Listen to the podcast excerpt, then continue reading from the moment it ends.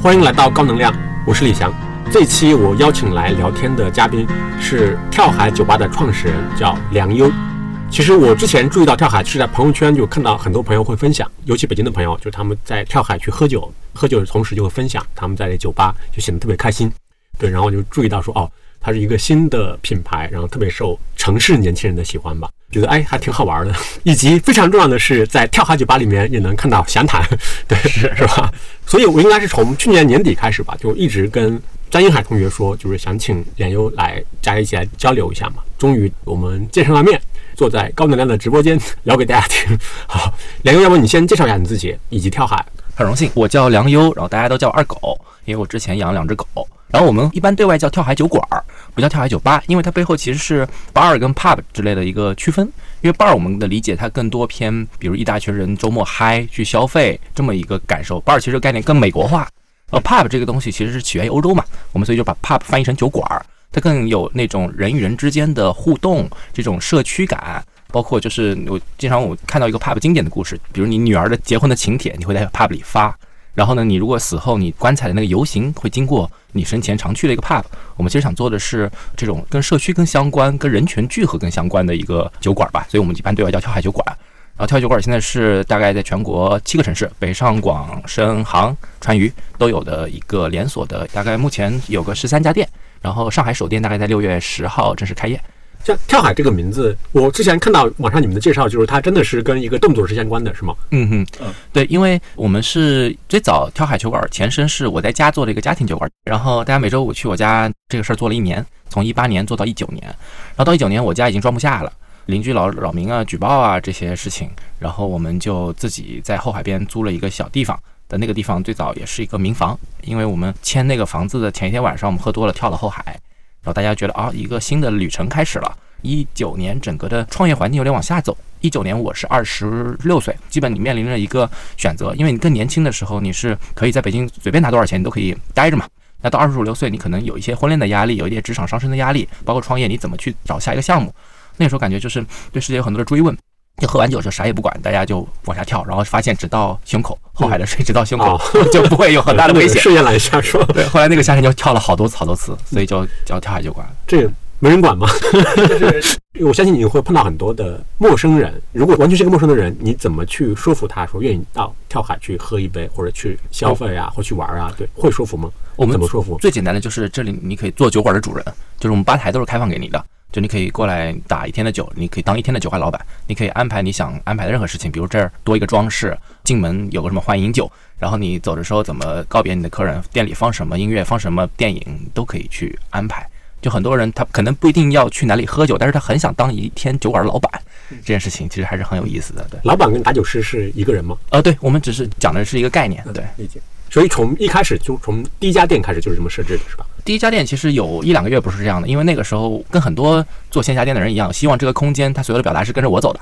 后来发现一个问题，对个人品味，因为很多时候做酒馆它不只是为了商业嘛，它为了表达，希望这个是自留地，它要完完全全是自己的控制范围内。但后来发现就是我们会变成一个老板店，就是朋友会问二狗你今天在不在？你在我就过来，你不在我就我就不来。那这个事儿就很不好玩，就变成了一个纯粹自己招待朋友的地方了。那我当时因为也一直在创业嘛，就觉得这个事儿有一个天然天花板，就变成了我是一个用我的时间去换的一个事情。那我觉得这个事儿不好玩，那我们就变成了就是身边很多朋友轮着看这个店，比如说你一个人一周看一天，后来就变成了不认识的人也过来帮忙开店。然后一开始大家是可能说想义务看店，我说这不行，这个事儿要长久的话，一定给有相应的报酬，所以我们会给固定的薪资还有提成，甚至当天看店的人可以免费喝酒，就喝所有的酒。然后就这个文化就一直到了今天这样。就是，但是如果它是一个。兼职的状态的话，或者说他一个月可能只来一天的话，你们彼此之间的权利和义务怎么去界定呢？就是有可能，因为他会发生很多的大家认为的可能会发生的情况嘛，比如说扰民，比如说对让警察过来，是是是，对对，这种情况是首先我们肯定每个地方有个兜底的人，就是我们现在每个店还是有个全职店长的，这是一定的，他对这种情况去兜底。然后一开始早期也产生过很多的混乱，但是后面我们现在比如会有一个实习上岗的制度。我们打酒师分三个等级，第一个等级叫幼儿园，就幼儿园你是随便在跳海任何一家酒馆，我们叫上中，上中三次就可以获得一个正式打酒师的身份。然后正式打酒师之后，你就可以拿到你的薪水，然后呢，你可以参与很多酒馆的表达。这我们叫璀璨钻石，钻石上面是王者，王者就是可以独立看店。就是我们做的最厉害的一件事情，就是我们比如四月底跳海全国所有员工去四川团建，去四姑娘山团建，然后全国所有门店是正常运转的。我们一个星期就是没有全职在 run 所有店铺，一个星期这些店铺都是靠兼职在正常运营。这样，对，这个是我觉得挺厉害的一件事情。对，那像跳海现在它的全职和兼职的人员比例是多少？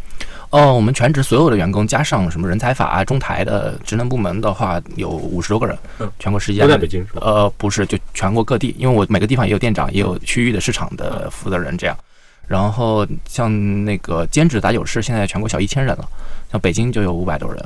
然后大概比例五十比一千，大概以这样一个比例。对，还是回到刚刚那个问题，就兼职打酒师，他跟比如说跟你们组织之间的关系、边界，包括权利义务的界定，这个东西它是有成文的，是吗？它大概是个什么样子？它是每天晚上六点到半夜两点，也是个八小时。然后呢，你是可以你的权利就是，比如你获得你的报酬，然后你的报酬是分固定的，比如说固定可能是个一百五到两百，然后再加上当天的一个提成，可能提个百分之零点五或者说百分之一这样一个数据。然后其实，在有些店这个数据会变得很高，比 如你一晚打打酒可以到小一千块钱啊，或者干嘛的，反正就是他每个人可以分一个相应的那个提成吧。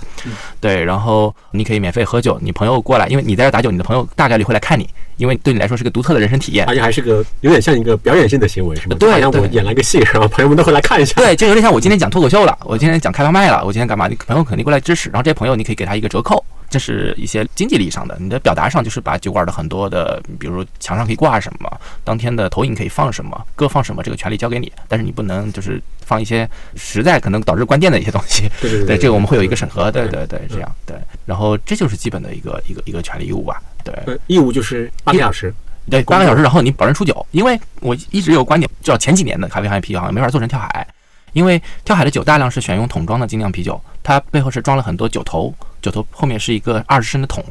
然后这些东西你只要会拧开水龙头，你就可以会打酒，等于说它的交付成本很低，就不需要很多的人员的专业知识，你只要会开水。需要培训，对不只要拧开就 OK。对，它只是说有时候你要控制那个泡沫，你不能打半杯泡沫，那个其实比较简单嗯，那个正常成年人都可以做到。嗯，所以它就变成了我们可以用大量的我们叫打酒师社会化，用大量的兼职去完成这件事情，而兼职的过来反而帮助跳海带来了很多新的客人，然后丰富了酒馆的表达的类型，然后让这个地方一直是一个活水，而不是一个死的地方。再加上人过来，他是能够认识新的人，然后也有老的朋友在，他就形成了一个交友的一个正向的循环吧。这样的，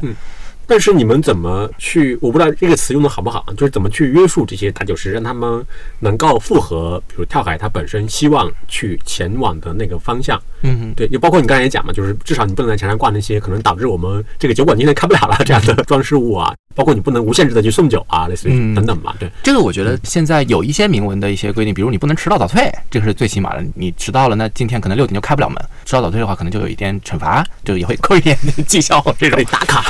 对，也也不也没有真的打卡，开酒馆也也不是没有纪律性的。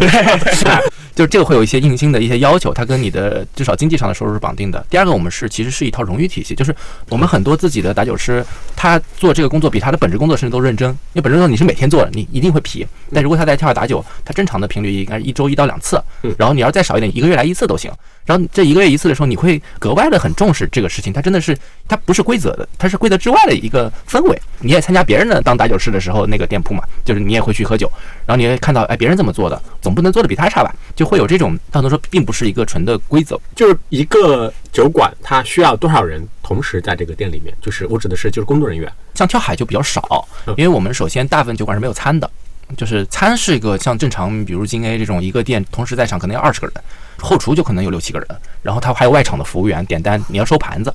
然后跳海是所有东西都是吧台点单。就是客人自己去取酒，然后我们等于只需要打酒和收银这两个工作。然后一般一个一百平的店为例，在平时大概只需要两个人，在周末可能需要三到四个人就是。打酒收银最最少配置啊。对，然后这，基本像更小，像七八十平的店，你工作日可能只需要一个人就可以搞定这件事情，所以就是我们需要的人力是应该是行业最少的了。嗯对，我们甚至现在还在筹备一个，就是我们在筹备打酒站的这个店铺类型，甚至就想这些店铺就没有全职的员工在，就纯粹大家是自己去 run 这个事儿，就靠社群自己去把这个店撑起来嗯，就三十平以下小店，然后可能可以这是 mini 版的 mini 版跳海，嗯对我们可能内部叫跳海 Go 或者叫跳海 Flow，就是它可以打一切，白天打咖啡，晚上打预调鸡尾酒，打啤酒。供应链现在其实已经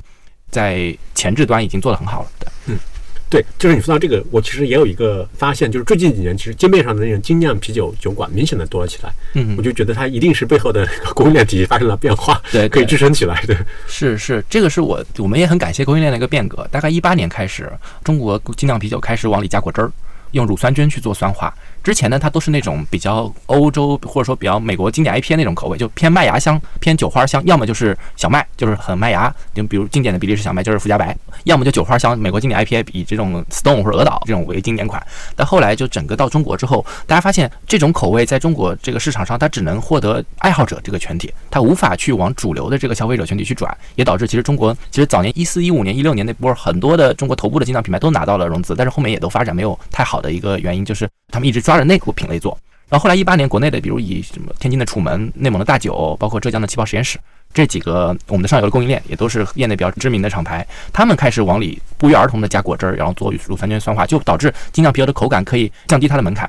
而且它跟鸡尾酒越来越像，它除了有气这个是之外，其实很多它现在都五颜六色了。原来我们店里有猕猴桃的绿色的，甚至楚门还会做一些蓝色的一些啤酒。但这种其实已经，你如果再加一些装饰，我们当然我没有做装饰啊，这就很鸡尾酒了。而且我们的客人现在跳海的客人，可能有一半不知道他喝的是啤酒，他并不 care 他喝的是啥，他只要口感好，然后你是好喝好看，并且就是你这个酒馆是有意思的。所以说回来，供应链其实是呃感谢中国这个上游的供应链的进步。然而到现在，我看到从去年开始，整个的预调鸡尾酒也开始做得很好。首先，现在很多店铺它会有大量的那种离心跟蒸馏机，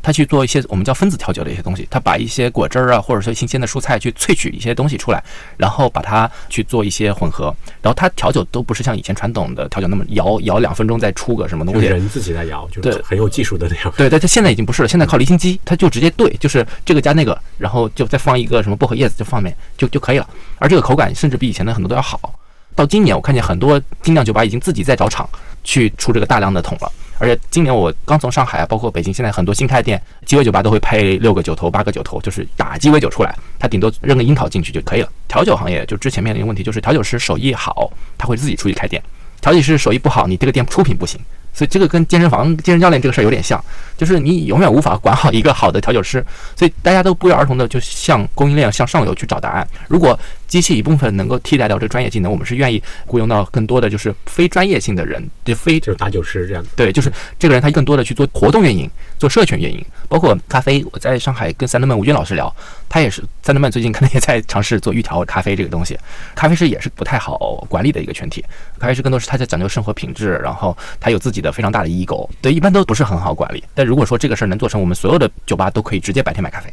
对，就是至少买功能性的咖啡啊。对对对，这个是我最近的一个看法吧。对。对你一说，想起昨天他们在聊天，就说有点相通，就是有三个类型的那种 KOL，他们是不在乎钱的。好处就在于说，其实你可以用比较低的成本去完成那个投放，包括他们嗯帮你去做品牌啊，包括产品的推广。这是好的方面嘛，然后不好的方面当然可能就比较难搞，就有点类似于你刚才讲的咖啡师，他其中一个就是咖啡行业，然后第二个是露营行业，反正还有一个是运动行业，说的？是 觉得很好玩儿。那这个叫不是经济学上的理性人嗯，就他的行为并不是有当下的这个收益所能够影响的，他不是那么算账的。对对我理解就是刚才你讲的那个，比如咖啡师啊，甚至包括调酒师啊，可能也是符合这样的特质吧。就是他其实你说他当然也需要钱了，但是可能也没有不是完全说就是看钱来去办事情对，总有一个瞬间他两难做选择的时候，他会选择对对对那个东西。所以导致比较难管理。对，而且他 他有时候自己说不明白嗯，就是他感觉不好了，那就不好了。对对，嗯，对。在跳海里面，它是不提供餐的，这个事情从你你们一开始你就非常坚定的去做这样的设定的是吗？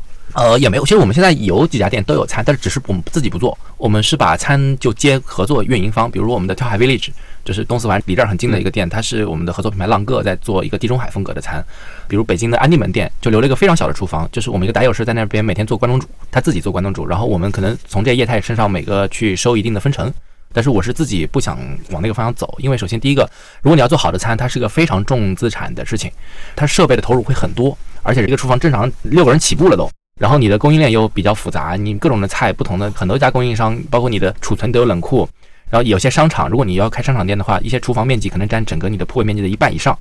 这个东西在我看来它是另一套东西了，就是我是尽可能保证跳海在这些方面是轻的，但是我留很多接口。比如说我们的咖啡，我们现在北京的五家店都有合作咖啡，呃，但是我们也不自己做咖啡，自己不做，自己不做，因为我觉得咖啡在现阶段那个买个拉玛咖啡机可能就是十几万，你磨豆机你没个三五万块钱，不好意思出来拿进来见人的，那那个东西你要得卖多少咖啡才能够回来？如果有人愿意花钱，来你可以可以来是吧？对，如果我是重资产店铺，我白天盘活我的闲置空间库存嘛，就是我白天反正空着也是空着，就跟很多传统饭馆早上会卖早餐一样，找一个早餐摊过来就把这个白天盘活，然后你也带流量过来嘛。对，我觉得是这样的一个合作方式会更好。嗯，对。但比如说，像这个是你一开始做跳海的时候就比较坚定的这么想的吗？还是过程中间也有呃去？一开始就这么想的，因为我是互联网出身，我自己之前一直在做互联网领域的创业，所以我是一直觉得一个事情要专注。就是如果我把精力投入在怎么去研究一个厨房的动线，因为那个事儿很专业，我们也可以研究明白，但是我们就无法研究清楚社群怎么做。嗯，因为我们是跳海，我一直对外讲是先有人再有店，而不是先有店再有人。我们就是最早在我家一帮可能一个群只有二三十个人，后来就变成了一个五百人群，后来就变成了很多很多，现在两百多个群。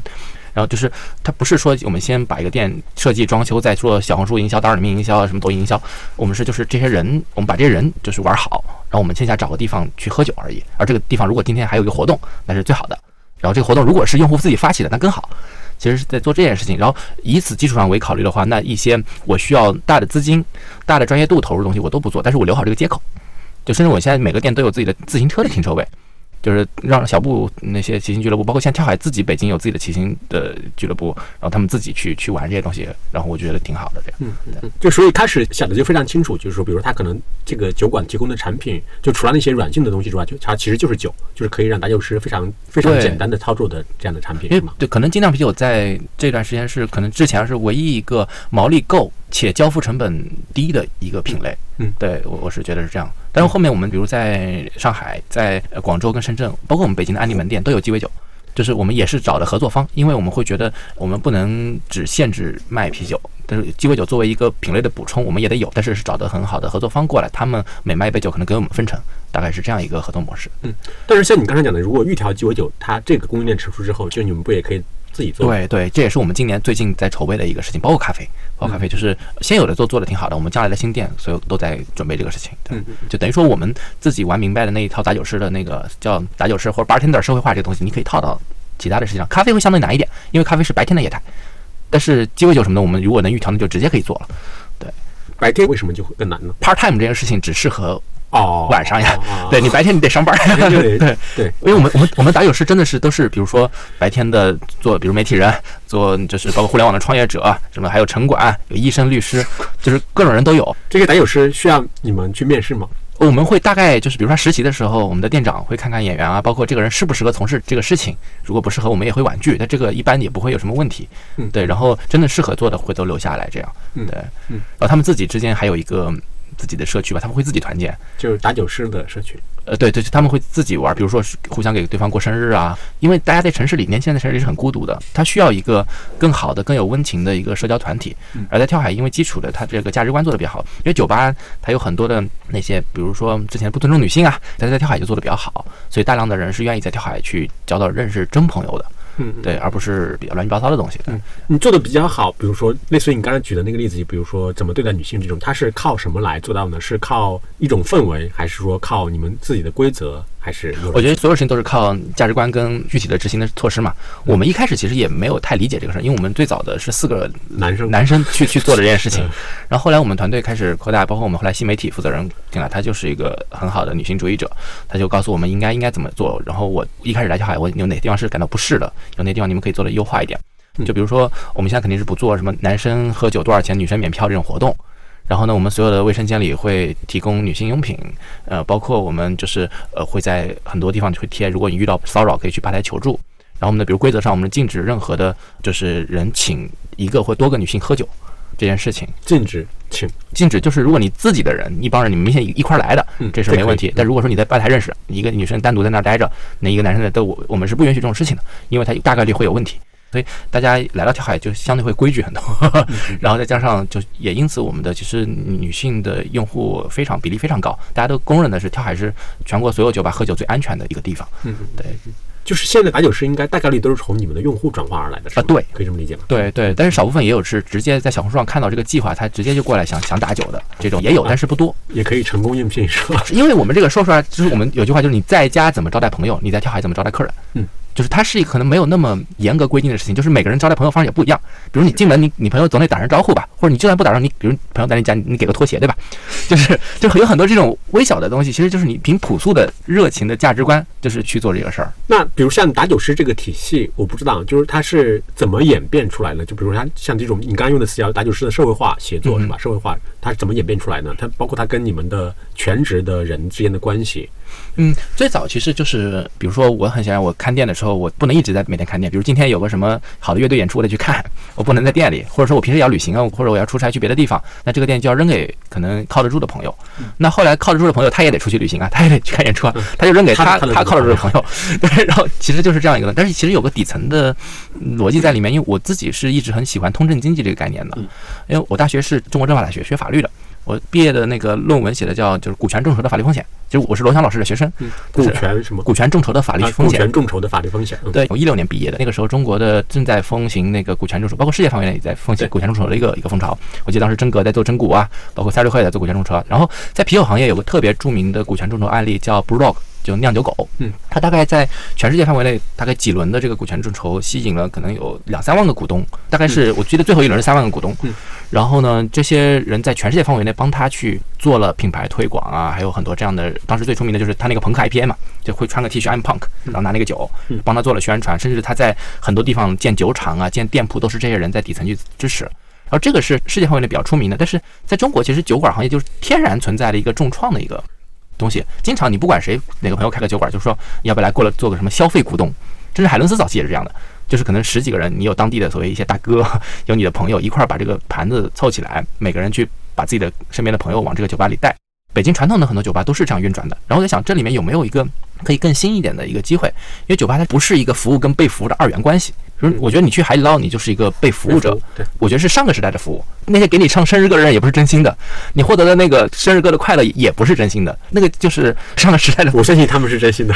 跟 去迪士尼是一样的。OK，那我觉得它是个景观，它是给你制造了一个瞬间的一个一个景观，但是你没有彼此去就做到那个真正的那个交心。然后呢，我就觉得就是那一个酒吧的客人，他其实，在酒吧的角色可以很多元，他可以在这儿发起活动，他可以参加别人的活动。你是内容的生产者和消费者，你还可以带你朋友过来。然后那，如果有机会，你成为整个品牌或者整个酒馆的成长的一个受益者呢？以前是通过所谓你中国你们无法众筹很多股东，对吧？你只能说十几个、二十个那个是合法的。但是后来我发现，就是一八年开始有 token，所以我现在其实跳海的前两轮的个人投资者都是所谓 Web 三圈子里的人，所以我自己也是，我是一五年就买了比特币的人，所以我是很喜欢那一套的价值观的，就是我们所有人把往池子里投一分那个水，我在往外拿的时候有没有可能一起把这池子做大，我们拿更多？我一直在就是跳海底层一直埋了一个所谓通证的一个逻辑在，所以后面就在做酒馆的一些发展，很多时候就留一些 API 的，就是比如说把这个餐留给别人，把这个咖啡留给别人，甚至把吧台也留给别人。然后我一直在想，在现有的合规的基础上，让大家能够就是分享整个收益，这样对。其实你接入不同的合作伙伴，这种我理解它更像是一个有点类似于平台的思维嘛。嗯嗯嗯，对。就比如说像盒马，它其实同样的嘛，比如它可能它有一个线下的商超的平台，然后比如说如果你是做西红柿的，那你就可以。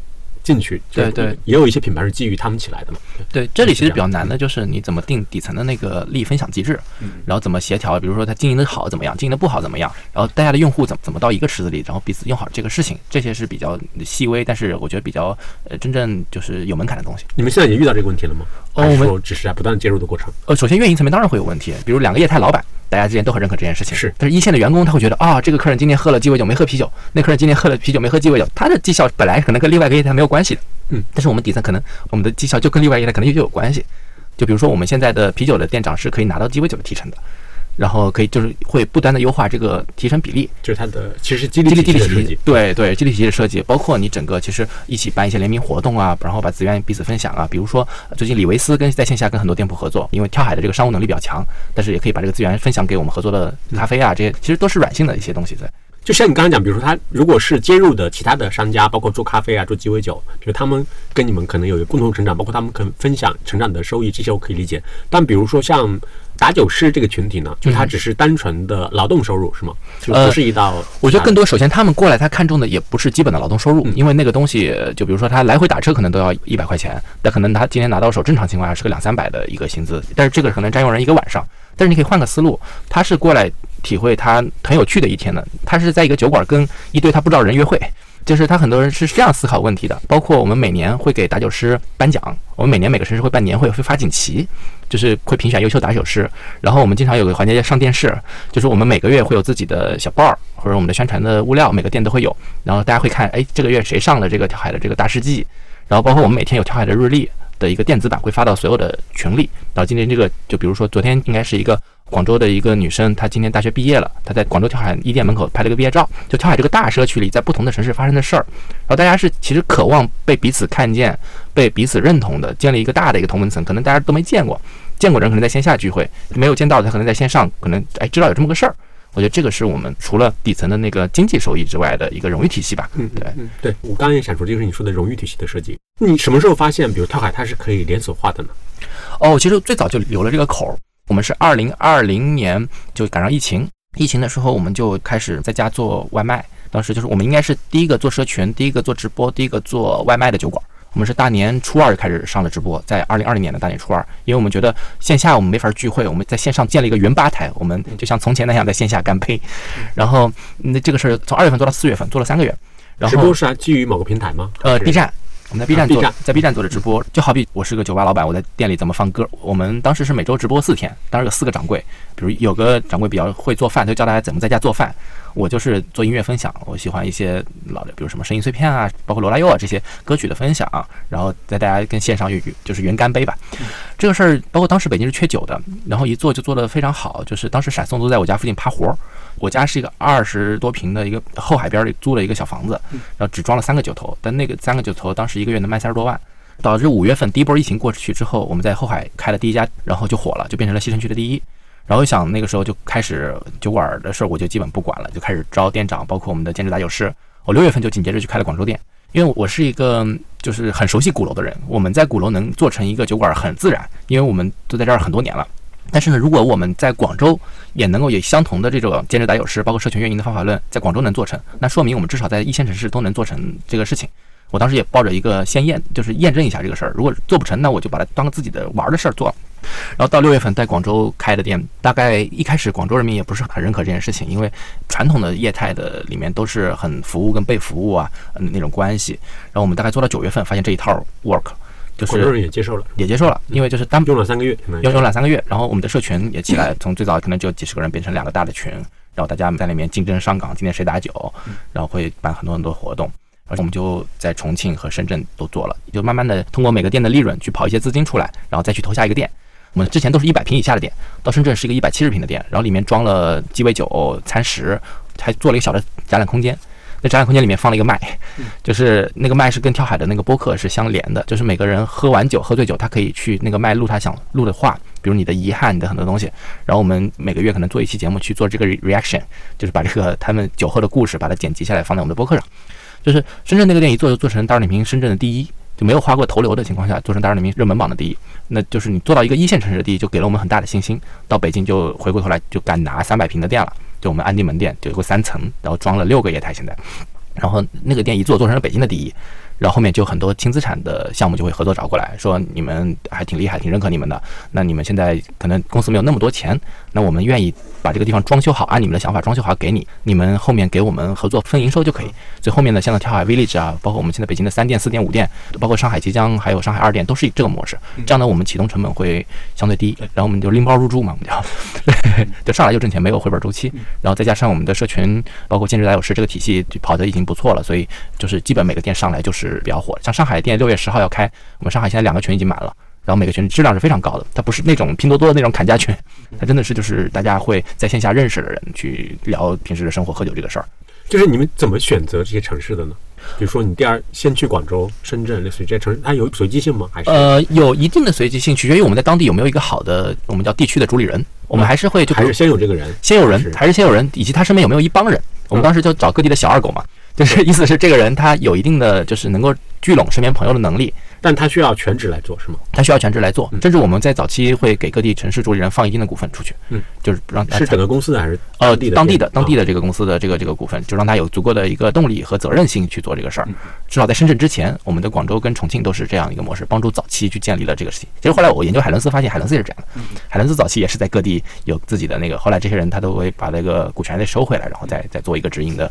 一个体系。嗯对，但是我们在管理上是直营的。所以你去广州开店，其实是你先在广州认识了一个是我大学的师弟，我大学期间是骑自行车的，然后我们是叫政法大学自行车协会，嗯。然后他是我下一届的会长，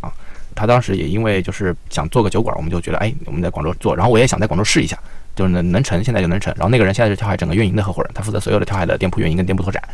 对，呃，这个是我们可能学人。第二个就选择城市的话，我们有个说法，就哪个城市有嘻哈厂牌，我们就看哪个城市，这还挺有意思的哈。就比如你看，就长沙 CSC，然后成都 CDC，就是包括西安有，就是它说明这个城市有年轻人，有活力。因为嘻哈是当下至少前几年啊比较火的一个音乐风潮，对，所以看这些城市，就是哪个城市有比较火的厂牌，就看哪些城市。但是后来也会看宏观数据，就比如说看昨天一财出了一个什么中国新一线城市的排名啊，对他们做了好多年了。对，我看前七个城市，就正好是跳海现在有的七个城市，后面第八个城市后面都还没布，就真的完全吻合这个事儿。嗯那你们到上海那么晚，就是因为一直没有找到那个城市主理人，城市主理人很早就找完了，但是因为其实本来上海找好的铺子，去年变动很大嘛，去年很多人生活变动都很大，对所以就没能开嗯。对，但上海我们是很重视的，因为上海是一个最激烈的阵地，在我们看来，你做消费品牌的话对，因为上海的，你比如说它的铺子是最贵的，它的单价甚至是最低的。现在上海的很多街边已经金汤力被干到九块九了，已经。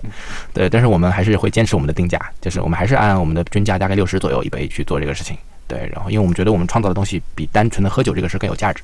然后上海第一个店是六月十号开，是个八十平的店，但是上海第二个店就可以，我们就想做一千平，就是因为我们北京那个跳海 Village 就是一个嗯五六百平的一个店，就是做得很好。我们就是对面积其实没有那么要求，就我们内部会有三条店铺的业务线，最上面我们叫主题公园，大面积、大人流、强表达、强空间设计。以跳海 Village 为例，呃上海那个店一千平的叫跳海 Temple 准备，它是一个四百平室内、六百平室外，可以直接俯瞰静安寺的一个露台。然后在深圳最近可能要落一个叫跳海 Factory。它是一个工厂，一个深圳最老的啤酒厂改造的一个项目。但是传统的酒吧会把它做成一个美式工业，就像 Commune 或者说北平机械这种风格。但是我们可能会拿植物去覆盖掉那些工业遗存，那些管道啊，那些发酵罐，就有点像爱斯基里面那个植物覆盖掉工业。每个店会有强的主题表达，好的设计。然后中间那一大块，就比如现在北京的，除了北京四跳之外，就是 Village 之外的什么安定门店、后海店、北京桥店，都是做社区酒馆的。这些就是我们的目的，就是最主要的指标就是看我们的打酒师的质量以及数量。就这些店就是真的让人聚在一起，然后呃，它大概率都是一百到一百五十平左右，然后去发生大量的社区活动的一个地方。然后最下面可能想做打打酒站跟贩卖机，打酒站可能就是三十平左右，就有点像公众商店那种。然后那种就是，但是我们可以呢会拿 tap 去打一切，然后贩卖机就是就是那样的，对，可能就是做三层的这个事儿。所以我们是下到三十平，上到可能一两千平，可能都会做。现在是其实只有前两种产品形态是吗？呃对对，就小的还没有出来第。三种，我们最近在深圳华侨城先拿了一个三十平的地儿在设计，然后也在同步，主要是供应链在选好的产品，就是真的能既打出来好的咖啡，然后好的鸡尾酒这个东西，对对，然后希望他没有全职员工去管这个事儿嘛，对。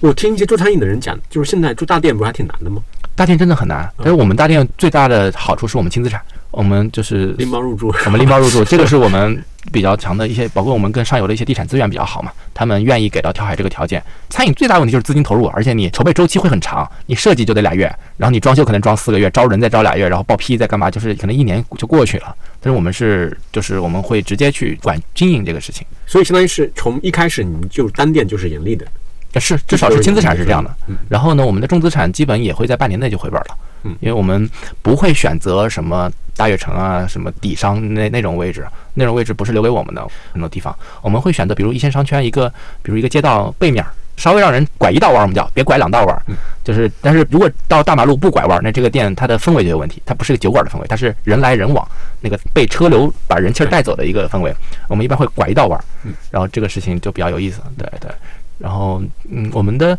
其实平效也还不错的，我们平效大概能跟奈雪差不多，我们一瓶每年大概能到四万左右，嗯，海伦斯大概应该只能做到八九千吧，嗯，一然后瓶四万是因为我对这个完全没有概念，它大概是个什么样的水平？呃，喜茶是五万多，喜茶五万多。奈雪是四万出头，我们能干到四万左右嗯。这个是在酒吧行业里是很神奇的一个存在了，而且因为我们拿的地儿不是大商场的那种大人流的位置，嗯对，所以就是大概是海伦斯的四到五倍吧，但是可能也是因为我们规模的原因，对我们没有那么没到没到那么大，对嗯，你们会对客单价有要求吗？我们会比如同样的城市、同款酒、同样的杯型，我们会比同类酒馆会贵个五到八块，嗯，每一杯，就是这是我的要求。我说这个必须要留出来，嗯这留出来就用来给打酒师去免费喝酒的，会用来去包括我们团队的那个内容和活动运营上的多的投入去做这一块事情。然后客人们也其实对这个事儿不是很价格敏感，对，因为我是觉得价格杠杆是你最后应该动用的东西。如果你打价格战不是为了获取某种垄断性的资源的话，其实没有必要。那如果你能够在这个城市你卖出这个价格，其实是能力的体现，等于说你你创造了某种新的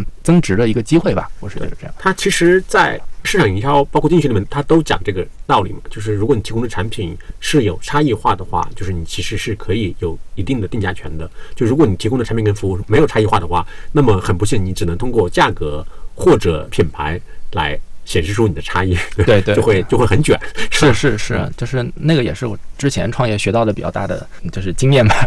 是这样。之前就很卷是吧？对这陷入了一个猴海是对，吧？最早还做过在线旅游，做过什么东西，那东西就太价格战了，最后你就磕渠道嘛，就给渠道分更多钱，然后最后发现自己白干了，就很多事儿。但你在选产品的时候，就比如酒的品类的时候，你也我不知道，就你也不排斥说它也卖三全，就卖很贵的品类，呃还是说嗯，首先我们不排斥且不太宣传酒本身的这个品质感。就比如说，我们不会靠格兰菲迪十八来撑起我这个酒馆的一个调性，因为你靠它撑起来，你的命就在他手里。是就是等于说三千哪天不给你供货了，你就完蛋了。我们虽然没有自己的酒厂，但是很多酒厂会让我们自己去给贴牌儿。就比如说这个酒，它是它的一个已经研发成功的一个产品，我们会叫一个别的名字，然后会拿过来。比如说这个名字，比如我们跟迷笛音乐节的一个联名，我们包括我们还跟那个无聊猿那个 FT 做一些跨界的东西，就是会做很多联名的酒。然后这些酒事实上是一些酒厂的已经成功的标品，然后我们会做这件事情。等于说我把我们的命名权还有这些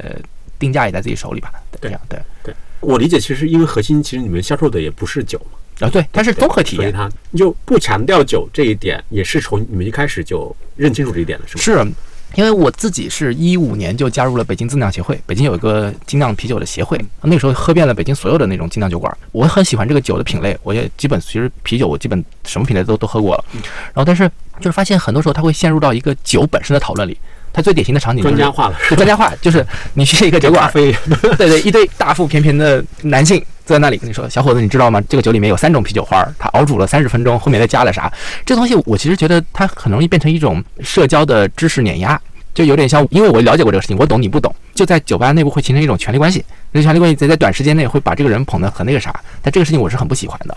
所以就是我们一直说我们不强调酒，但不代表我们酒不好啊。就是我们我一直就是在跳海喝酒，酒是最不重要的一件事情。这样也迫使我们内部把更多的关注点放在酒之外的空间的这个氛围的制造、打酒师体系的建设、活动的一些策划运营上。对，以及它过于专家化的话，其实它也会把一就更大范围的喜欢这个事情的用户给排除。而且酒吧的氛围变得很奇怪，就他也会把很多追求这个人带过来，然后这个就互相跌对方，你知道吗？是就每个用户都想当对方的爹，这个氛围就有问题了。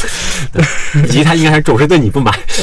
对对，而且就 是对他会，因为他这种人，他一般也会知道上游的价格，他会明确的知道你每杯酒挣他多少钱。那这个事儿就他迟早也会走。对，其实是这样所。以专家市场是很难做的。这个我常常也会觉得是，不管从卖的东西还是从这个组织形态上，就是还是挺新的一个事儿。是，我有时候觉得它不是一个什么酒馆赛道的一个更新机会，它是整个线下消费，它将来势必要让用户参与这个事情。你让用户参与到什么程度？对传统的，我觉得就是上一波做到喜茶这个程度已经极限了，就说白了，用户过来通过购买这个行为彰显自己的一个品味、一个身份认同，然后这件事已经就是你做最好可口了嘛。你如果除了购买这个行为，你没有给用户其他参与的机会的话，我觉得这个事儿不长久。就上一波已经登峰造极了，你连耐克都可以去自己做选自己的 Air Force 的配色了嘛。一定要给用户留这个接口。就比如我们现在出一款新酒，我们会让用户在社群里投票。呃，比如现在有四种云南的水果，你们可以选哪一种，投票最多的可以就下个月就可以喝到这个酒。然后呢，这个简单的 C to B 嘛，这个其实是。但如果我们现在店铺的整个体验是由大量的用户参与构成的，已经用户过来打酒，一起发起活动了，那它都不只是说可以分享收益的这件事，是你的整个产品都是由用户共同构成的。那这个事儿其实将来我觉得是所有品牌都应该考虑的一个事情。嗯，就是我很喜欢一个故事，就是我小时候看《七龙珠》。孙悟空大战魔人布欧的时候，有个绝招叫元气弹。它元气弹是怎么来的？那个能量是它往地球上每个人去借一只手，每个人把一只手的力量分给他，他那个元气弹越来越大，然后通过这个元气弹去打败那个魔人布欧。我很喜欢这个故事。你看今天最成功的就是品牌或者产品公司，苹果它就完全不是这样的，对就是乔布斯一定要我要设计的对，非常好。然后为用户，对，因为他可能用户没有那么多的时间和精力来考虑这些问题，我们只要提供给他最好的东西。我其实很喜欢乔布斯，嗯乔布斯让我看了很多遍，嗯然后他其实本质上不信任民众。我觉得他是一个很精英的人，他觉得他的审美是最高的，然后你对很多规则的限制，呃，会反而促成这个产品更好的。事实上他也做到了，然后这其实就是 iOS 跟安卓的区别嘛。是，包括之前就是苹果电脑，它跟那个微软、英特尔就温特尔联盟的那个电脑，对对，所以呃，但我们会觉得，其实跳海最关注的其实组织形态它背后的一个事情。然后我们甚至虽然现阶段在做一个品牌，但其实我们更关注组织形态的一个一个进步。因为苹果它最终落的是一些硬件产品加一个品牌。我们可能最后落的是一个组织、一个社团、一个这样的，可能它最后诞生的是某种精神的凝结。就比如我们可能将来还要做一些大的节日，我们可能跳海很适合，比如办中国火人节这种东西，就是在就是因为各地的酒馆、各地的社群嘛，然后每年办一两个大的节日是可以的。然后我们甚至可能做一些自己的音乐厂牌啊，因为大量的音乐人在跳海做自己的演出，我们发掘一两个比较好的签下来就其实都可以。我是想做这个事情会更有意思。嗯就是你刚讲的，它组织形态，它不是这个公司的组织形态是吗？是整个嗯或者公司是个框关系。呃，公司最典型就是就是它是它首先它是盈利的，然后它是雇佣跟被雇佣的二元关系。但我们现在越来越发现，就我也是跟跟吴军老师我们俩在聊，就是说那个我自己的说法就是一滴水滴到一个水池子里，它也是一个涟漪的，涟漪是从中间到外面由深入浅，最中间可能是你的合伙人。然后是你的全职员工，包括我们的兼职导友师，你的帮你做设计的、帮你宣传的人，就是每一层的人，你要考虑他的投入跟他的回报。我觉得这个是品牌未来的一个路子，因为我们现在无法阻止一个你认为全职的设计师他接私活儿，他同时他可能可能还是某个虚拟货币的社区的那个共建人，或者就是每个人身份是多元的。我同同样作为一个公司的管理者或者一个品牌的一个创始人，你需要去思考每个人以不同的身位为这个品牌做什么事情的时候，他能不能享受相应的回报，而不是说我雇佣一个很牛的全职团队，我把世界上最厉害的可以代言酒的明星请过来，你们就买吧。那这个事情早已经过去了。现在每个人都有自己的一个发声的渠道，有播客，有有小红书的情况下，我觉得更应该考虑那个体系的建设。而这个体系，说实话，我们也不一定想得明白，但我觉得这个一定是趋势，以及我们先在酒馆这个领域试一试，因为酒馆它是天然适合做这个事情的一个形态吧。我小时候喜欢玩一个叫《英雄无敌》的游戏，酒馆里是干嘛的？在酒馆它是招募英雄的，比如说我要去跟敌国打仗，在里面招募一个英雄，他会炼金术，那个喜欢什么进攻防御。我的感受就是，我自从做跳海之后，我在跳海里招募了各路英雄，他们可能为这个品牌做很多事情。然后另外酒馆是什么？它是发布任务跟接受任务的。比如说这个村庄边有一条恶龙，你把它杀掉，你可以拿一千五百金币。就是你在酒馆就可以得到很多信息的这个流动，很多东西，就是你会感觉整个生活是开口的，以及你会找到一个下一个阶段的使命，或者说这样，我会觉得就挺有意思的。对，这基于这个，我们可能为这个下一个时代的商业的组织形态做一点自己微小的努力吧。嗯，对。因为社区化做的比较好，所以大家会期待跳海的来到，会让自己的日常生活变得有意思一些。呃，举个例子，就是我们有个很好的用户叫 R，他是二零二零年六月份离开北京的。那个时候他是在北京的第一家跳海喝完了他告别北京的最后一个酒，然后他到六月份去广州，他工作变动，然后他就在广州建立了他很好的朋友圈，在因为这个酒馆。然后前天他告别了广州，去了上海，我们上海又要开了。很多人在说，就是我要去有跳海的地方找工作，因为这样我的生活会相对更好一点。我至少初来乍到这个城市，我有个基础的一个可以认识一些新的朋友。对对，因为我年轻的时候是特别喜欢住青旅的，然后青旅是那种就是我在早年的青旅，你可以认识各路大仙儿，你可以认识就是迅速，比如你去喀什的青旅，你就能知道当当地最好玩的人他在哪儿，他是怎么样的。后来你看到去年开始，连 Airbnb 都推出中国的情况下，其实我们缺乏一个了解城市的一个接口。嗯，那现在其实是你去当地的跳海就能够认识这帮人的。这个是我们能够做到，并且我觉得很有价值的一个事儿。啊，这怎么认识呢？但是就是因为出来之后，然后加到这群里面，让每个人来加微信是吧？如果你在跳海那个店铺里，你遇到李强老师，那可能是他是不一样，他是一个您是偶像，是那是那种关系，但是所以他不是真正的社区。但如果说你在吧台是能够认识一对打酒师的，比如我跟英海或者怎么样，那我们就可能有我们的一帮人，因为大家是更有可能在一块儿日常喝酒、日常分享自己的喜怒哀乐的。他是你会找到自己差不多一个圈层的人，其实是这样的，对，对因为本身有打酒师群体。嗯，对，我理解。所以我的简单的理解就是说，其实，在你们去一个城市之前，就已经在建那个城市的群，然后通过口口相相传的方式，把当地城市的很多人让他们拉到这个群里面来。对，而且我觉得中间它形成共识的一个很大的原因，就是我们有不同的内容物料，比如说我们的公众号、我们的小红书，包括我们的报纸，我们的就是有大量包括电子日历这些事情，就是我们的物料会反复的宣传我们的价值观。如果你认同这个价值观，就可以参与进来这件事儿。其实中间是通过内容物料形成的一道价值观的准绳。嗯，对对对，我们报纸大概已经做了小两年了，快每每个月一期。像比如说你们建立的这些微信群，它的每个群里面都需要有你们自己的人去运营吗？还是？这个我们有个组织叫礼宾部，礼宾部 也是最早也是。最早他们给自己起的，就是我们的用户，他们觉得哎一个群需要有人去运营，他们就自告奋勇，我当这个群的管理员。嗯，然后呢就有人进来进群他就欢迎，嗯。他就戏称自己就是礼宾部，然后这个组织就是从大概二零二零年就有了，就有点像 BBS 的版主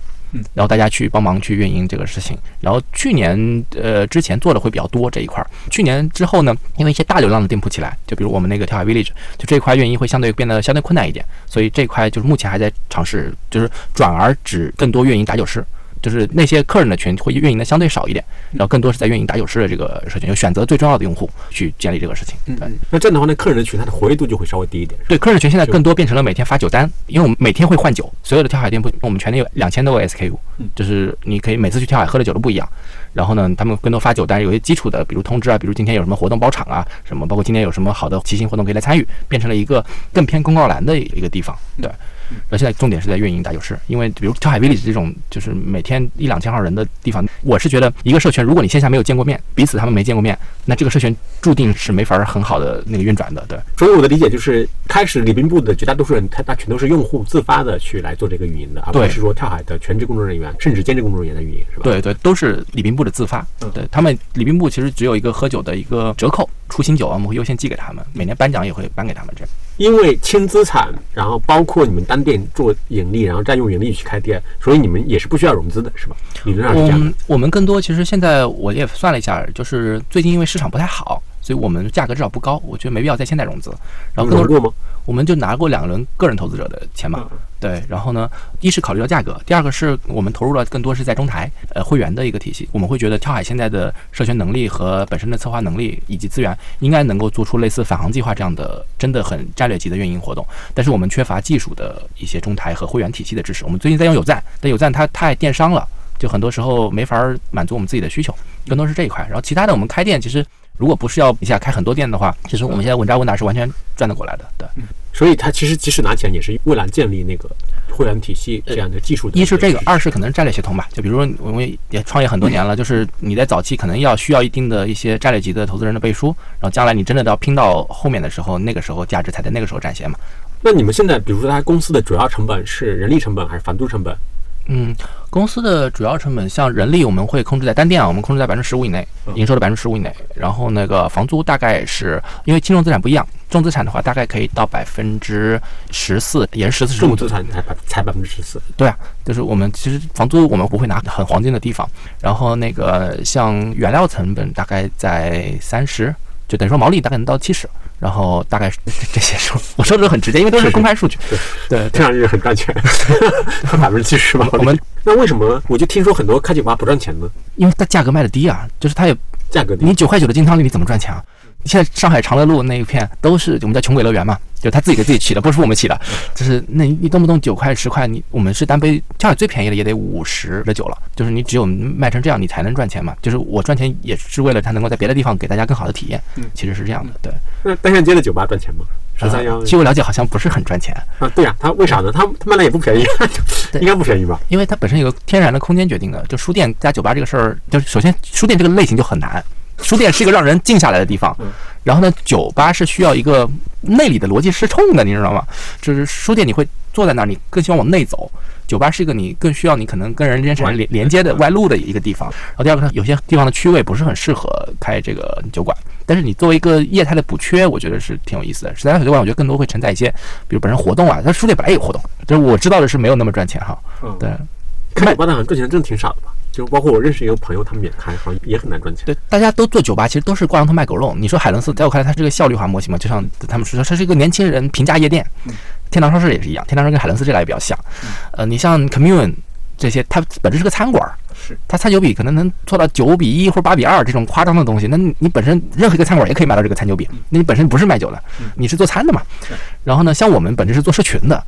就是只是线下把我们叫跳海所有店铺是这个社群的 CS 店。你自己需要来保养一下，你就 来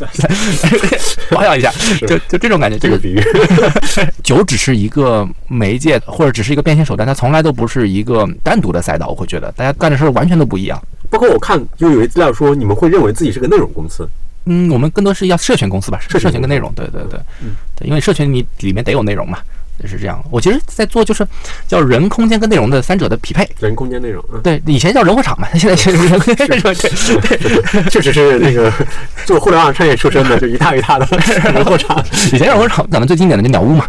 但鸟屋现在在中国也做的很很不好，我会觉得它其实更多在赚 B 端的钱，因为它 to B 的生意，它 to B 的生意，它能拿到极高的装补跟极高的补贴，它其实那个铺位基本拿下没成本，很多只需要它个名儿，它是绝对轻资产，就是它品牌品牌对，来摸个顶是，然后就是在最好的位置做了广告牌，做了一个可以人进来的广告牌，是，对，就是鸟屋也好，包括 Blue Bottle，就是我觉得很多国外的这些 community 做的很好的商业，在中国其实是有点水土不服的，因为是我觉得在国外它是有很自己的已经形成了 community。就比如蓝瓶子，它在三藩或者在纽约，它本身就有这个城市，它本身有 community。我们在中国是什么？我们在中国自己做 community。比如蓝瓶子在嘉里中心那个店，是在我看来就是个跟星巴克没什么区别，就是商务的一个聊天的一个地方。然后张园那个店可能是一个景区打卡的一个店，它其实并没有去做那件事情。但它它其实国外跟国内是完全不同的一个一个东西。然后就人空间内容，我们其实把这个东西做成了，我觉得在中国就是是是能够做好的。对，人就是你的社群是吧？我可以这么理解。包括空间就是酒馆本身，空间酒馆本身，对，就是我觉得我们这个事儿，首先因为供应链的变革，导致了人可以社会化，白有事实可以社会化。传统的酒馆角色，呃，一个传统的酒吧老板可以变成很多很多人。等于以前就是你饭店要送餐，你必须自己雇个车去送餐嘛。现在美团骑手众包了，那我们其实就众包了吧台这件事情。然后在此基础上，可能说直接点，它可以降低你的营销成本，然后降低你的人力成本，同时又把提升了很多酒馆的内容跟好玩的东西。它都不只是说降低成本这件事情了。就是你一定要往体验型的这个整个业态去走。那你体验型，如果我们本身又是很好的酒馆，又能带社群、带活动、带流量进来，那这个其实伴随着整个商业地产的转型的一个东西。包括为什么我们能拿到轻资产的很多铺子，也是大家看到的这个趋势。内容其实就是酒，酒是基础嘛，基于酒还有很多活动啊。我们店铺比如有很多店铺有一个一本小小说，它是吧台小说续写。就是就每个人写几百字，然后继续写下去，就是很好的一个小的东西。然后有人不想写，最后写三个字，他死了。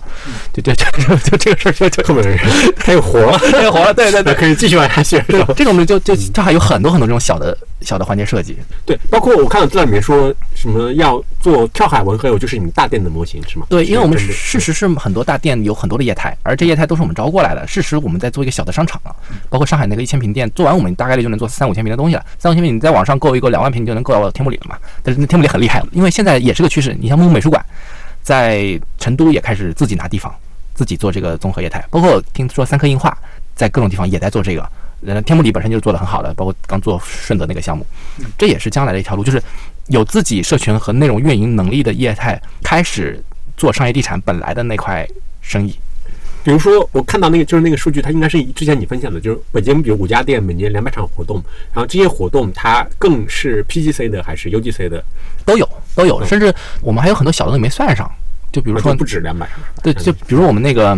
安利门那个店，它有个小的厨房。我们每周一，我们那个关东煮的那个业态的老板，他休息的时候，他会把这厨房交出去，每个人可以做自己的菜。可能上周主题是一个小偷家族的一个荞麦面，就有个女生，她会在那边做，就小偷家族里面那种日日式冷的荞麦面。我在那儿还做过一个叫苏北英雄的主题，我是江苏盐城人，然后我就做做我们的家乡的菜，然后就是可能只限个二三十份，这样就是我们会会有很多这种不断的开源，连那个小厨房都开源去做这些事儿。就所以如果把这些算上的话，那每天都有活动。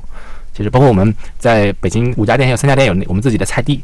就是 拿那个一次性的那个啤酒桶，把它切开，里面放土，里面就是这长点罗勒，那长点薄荷，每个人会认养这个事情，就有用户过来认养，他日常给他浇浇水。如果今天就是他没浇水，可以让朋友来跳海给他浇浇水，或者我们的店长去给他浇浇水。就这个事情，就它真的是一种社区的一个留了很多接口，一些小的活动去陪伴大家在一个都市里日常的一个生活。比如说用户去做活动，举个例子，比如说我是个用户，我想做一场活动，然后呢，我是去。提交一个我的申请，还是说在吧台直接聊？吧台直接聊，我直接过去聊就行。对我想怎么样怎么样。但是店长会有一个，就是我们在飞书上有个流程，这周几要用什么活动？活动需要用到投影，需要用到什么门口的哪片区域？然后呢，会抄送我们整个大的市场部，大概是这样。但是呢，用户跟我们店长就直接吧台聊的一个事儿。对，甚至有人在门口就是摆个塔罗啊，或者说干嘛的都。因为这个线下的在酒馆这个生意，它很不流程化，他就直接喝完酒开心，这个事就聊出来了，就这种对。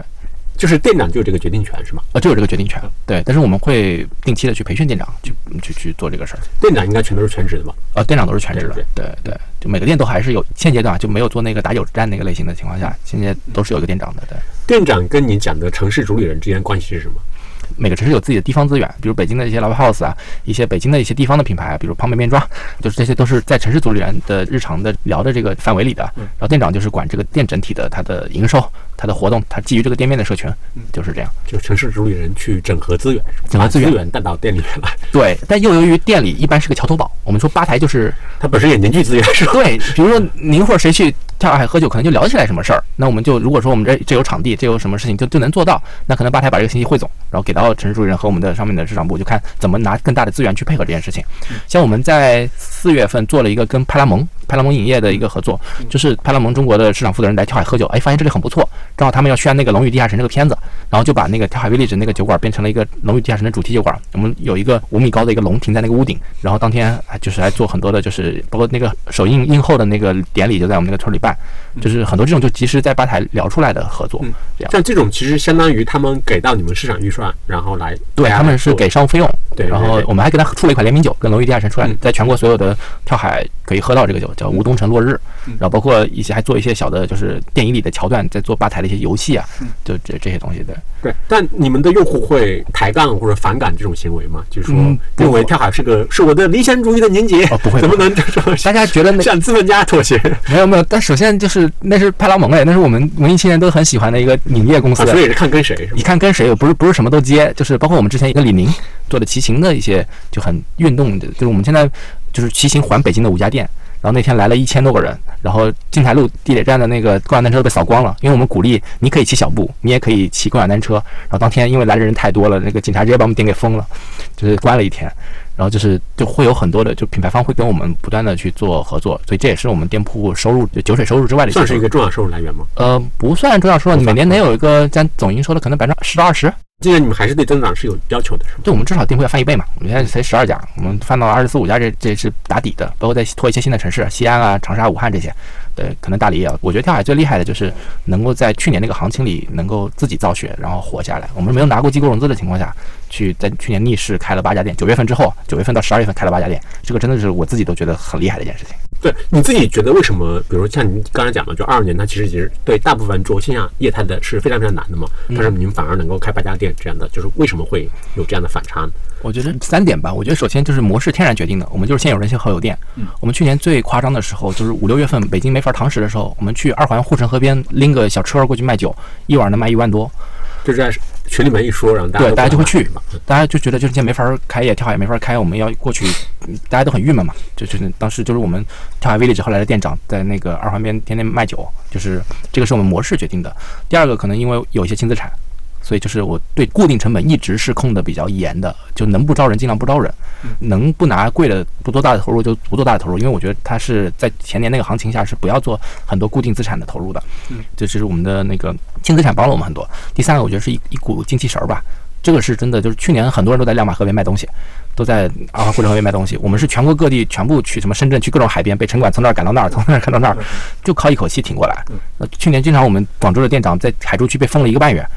线上我们干嘛在家一边看世界杯一边直播世界杯？你看我们一个酒馆直播世界杯，然后开始卖，每天能卖三五百块钱也是三五百块钱，就是直播带货？也直播带货，然后其实就是我觉得除了模式跟运营，最重要就是那股精气神儿。这个因为我们也过往的发展比较精干，所以团队比较精干的情况能够形成一个合力，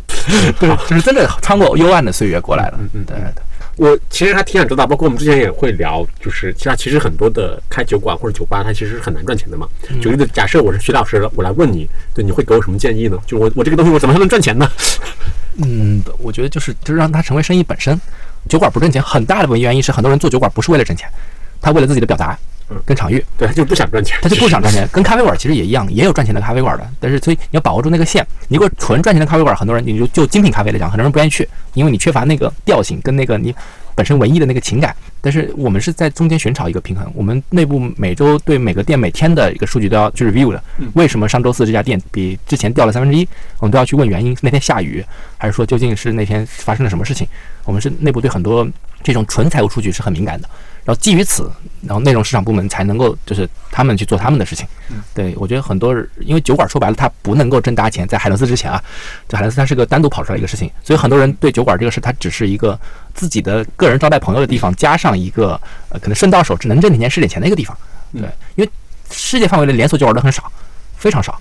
因为酒馆它这个事儿是个性化的，就是嗯，包括李嘉诚控的那个叫什么格林王，他是在英国有一百多家酒馆，但是酒馆都叫不同的名字，他本身是做商业地产的，其实是是这个事情。连锁酒馆其实中国也只有海伦斯，包括之前的酿酒狗啊，包括什么鹅岛啊这些东西的一个纯纯酒馆的话，对。嗯你们有对标公司吗？你就是你老提海伦斯，是因为它是一个重要的参照系吗？哦，不是，是因为它让别的可能让不管是资本和媒体觉得酒馆赛道还是值钱的，但是我们跟他干的完全不是一样的事情。但是我们常常会被归为酒饮这个赛道嘛，因为那是例外的思维了。所以我提它是因为提醒大家，这个赛道是有可能出东西的。对就是还是回答上一个问题，就是如果我相信啊，就是当你跟他讲说，首先你要把它当做生意，这个时候对方一定会回应说，对我是想把它当做生意啊。然后呢，接下来我应该怎么做呢？当做生意就是酒馆大概率问题是因为你的 ego 嘛，对吧？ego 收一收，让别人的 ego 进来，我们就是这样做的呀，所以才会有不断的新人能够来到这里，这个地方就活了。因为你一个人，你极限的朋友圈就那么几个，然后如果店长你的招的全是店长，他的朋友圈肯定比你还要少，不然他不会当你的店长。那你后面怎么办呢？你只能去买流量了。你要去到里面去投流，你要去小红书不断的投流，那这个事儿说白了你就给渠道打工了。嗯，那你在你如果定价还很低的情况下，那这个事肯定就算不过来账。嗯，呃，所以就是我觉得还是关注人本身，就是关注生意本身，然后关注人本身，然后不断的就是优化这个事情，要降低各个地方的成本。我是不喜欢投流的，就是或者规模也没到，我们是能把渠道、把社群、把所谓的私域拿在自己手里，一定拿在自己手里的，理解。不然命就在小红书手里嘛。对，这也不行。对你其实回答了我一个疑问，就是之前比如说，如果我们身边有些朋友，比如某一个朋友，他可能就是我们觉得他非常社交，认识很多人，然后可能大家开玩笑就会说你适合去开一个酒吧，或者你适合去做一开一个餐厅，但其实这样的人做，往往反而做不成。对对，因为他过于基本上全他自己的个人朋友关系卷进来了嘛，反对而是造成了排斥了其他的 更多更大范围的人的其他人。而且他这个人往往大概率没法全 all in 在这件事情上，他可能有很多事情。那这个事儿你可能只分百分之十的精力的情况，你不可能管好的。跟胡海泉投胡桃里可能是一样的。对我非常喜欢 Lululemon，因为我是喜欢练瑜伽的那那种，就是 Lululemon 它就有很多的这种品牌大使啊，我们很好的瑜伽老师，他是很有意思的人。比如之前在法源寺当过什么三年和尚，然后出来又练瑜伽，然后怎么样？我就喜欢多认识这样的人，然后能够得到很多的启示嘛。然后我也不想认识，就是比如耐克去会签苏炳添，我跟苏炳添我不能跟他跑步嘛，我认识他也没啥用。是啊，对啊，对啊，就一定是跟你生活能发生联系的这些人。然后我们在跳海社群里就包希望打酒师更多这样的人能够进来，他们彼此会对对方的生活形成一些关系跟影响，而共同能够创造整个跳海的品牌。那你们做过的你自己认为比较有意思的活动是什么？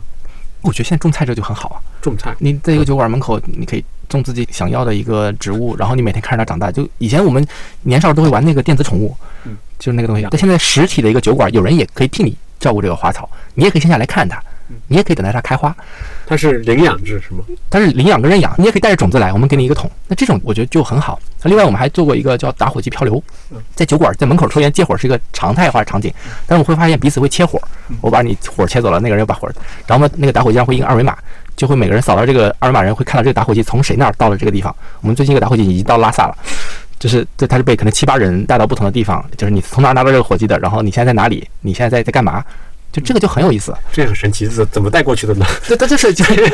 有有有一个人，就是他就从兰州去了格尔木，然后他不知道那个火机又到那个人，那个人去拉萨旅游了，给了当地的一个藏族姑娘。就这种，我会觉得世界不再是一个，就是它是感性的，它是一些细节，它是具体的。这个而且是伴随着大家彼此的一个情感。你看种菜那个，它是伴随着成长，它会生长，它会枯萎，这个是很有触感的。